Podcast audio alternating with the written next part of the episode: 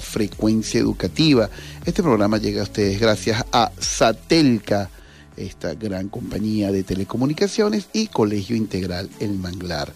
Fíjense, ya está en nuestra cabina eh, nuestra primera invitada. Ella es Eugenia da Silva. Eugenia es una estudiante de alto desempeño porque se fija metas y su récord académico así lo dice. Ella está en el primer año del Colegio Integral del Manglar y también eh, es eh, deportista de una especialidad que en los últimos años ha tenido un impacto sumamente importante en nuestra zona, bueno, ya que nosotros somos un, un, eh, un estado que está privilegiado, está frente al mar, y es el beach tenis. Eugenia, bienvenida, ¿cómo estás? ¿Cómo te sientes? Hola, Víctor. Bueno, en verdad estoy muy agradecida porque me has invitado a este programa y muy emocionada para compartir con todos ustedes mi experiencia con este deporte, cómo lo combino y cómo llevo un balance entre mi parte académica con mi parte deportiva. Cuéntame algo, para ti, ¿qué es la educación? Bueno, para mí la educación es todo, todo el conocimiento que tú puedes adquirir de muchas maneras que en algún momento de la vida te va a ayudar y que siempre lo tienes que tener presente en cada momento. Así es. Fíjate, Eugenia, en el próximo segmento vamos a hablar ya de tus actividades tanto académicas como deportivas. Vamos a despedir este segmento con un ángulo Magic de Ruth, eh, del Ruth, eh, del género Pod y de su autoría y ya regresamos. Educativa, 9, 14 de la mañana, estamos conversando con Eugenia da Silva sobre, bueno, sus capacidades y habilidades. Es importante entender que nuestros jóvenes debe, tienen que desarrollar sus habilidades. Y Eugenia se ha destacado en dos áreas, la académica y la deportiva.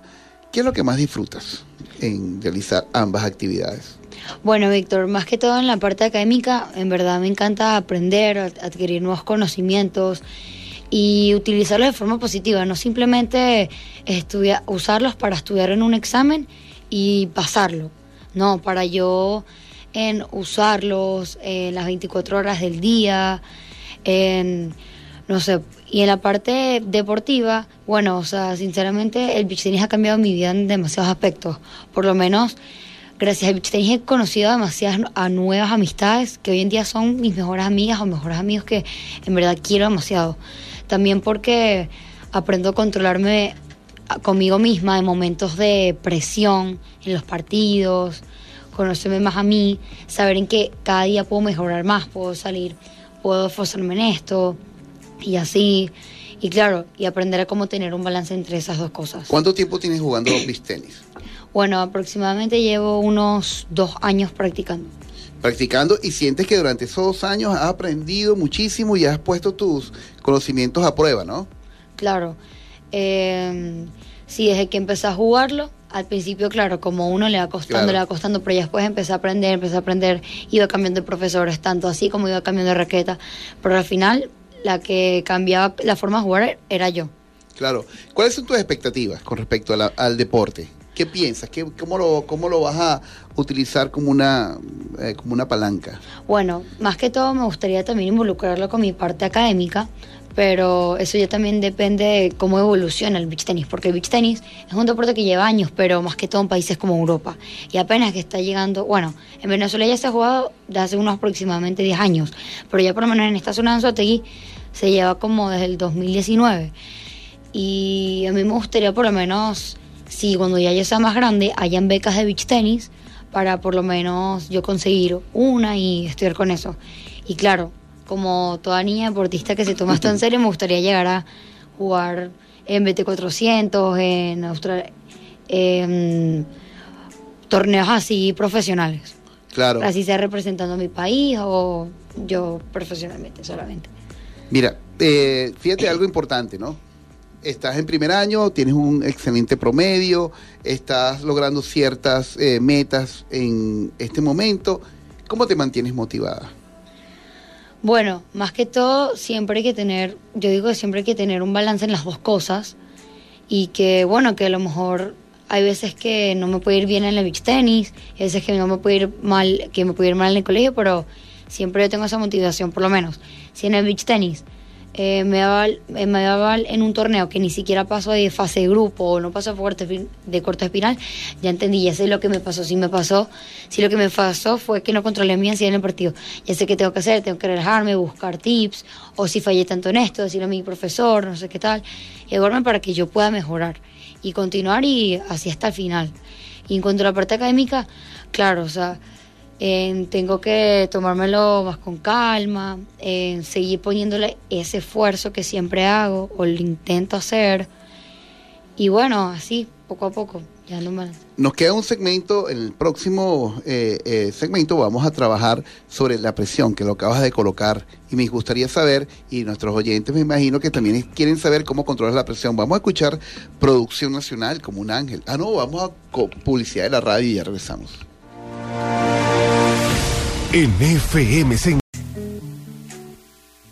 Seguimos conversando desde Frecuencia Educativa con los talentos del Estado Anzuati. En esta oportunidad está Eugenia da Silva y nos gustaría saber cómo haces para mantener la, la tranquilidad en tanta presión desde los estudios y la, y la parte deportiva. Bueno, la presión siempre va a estar presente en ambas partes, por lo menos en la parte deportiva, en medio de un partido así sé que voy perdiendo o que estoy fallando yo todo, ¿sabes? Y por lo menos en el deporte que practico es de dos. Y, ¿sabes? Uno tiene que estar 100%... responsabilidad, claro. Y además uno tiene que estar 100% conectado con tu partner, porque por lo menos hay personas que pierden un partido y lo que hacen es echarle la culpa al partner y que no, yo perdí por mi, por mi pareja, le hizo todo mal. No, no, no. Más bien, tú tienes que apoyar a tu pareja, decirle, vamos, vamos que se puede, todavía el partido no, no termina. ¿Sabes? Porque tanto yo he remontado partidos que iba 5-0 abajo o como a mí me han remontado. Y yo siempre tengo que estar consciente de eso con mi pareja. O sea, tanto a ella le puede pasar algún momento de depresión, tanto a mí me lo puede pasar. Y siempre hay que estar apoyándonos mutuamente y relajarse. Y al final pensar que yo estoy haciendo algo que a mí me gusta y disfruto y que por eso estoy aquí. Y que yo no pierdo nada si fallo algo o algo pierdo un punto, que siempre hay que seguir adelante.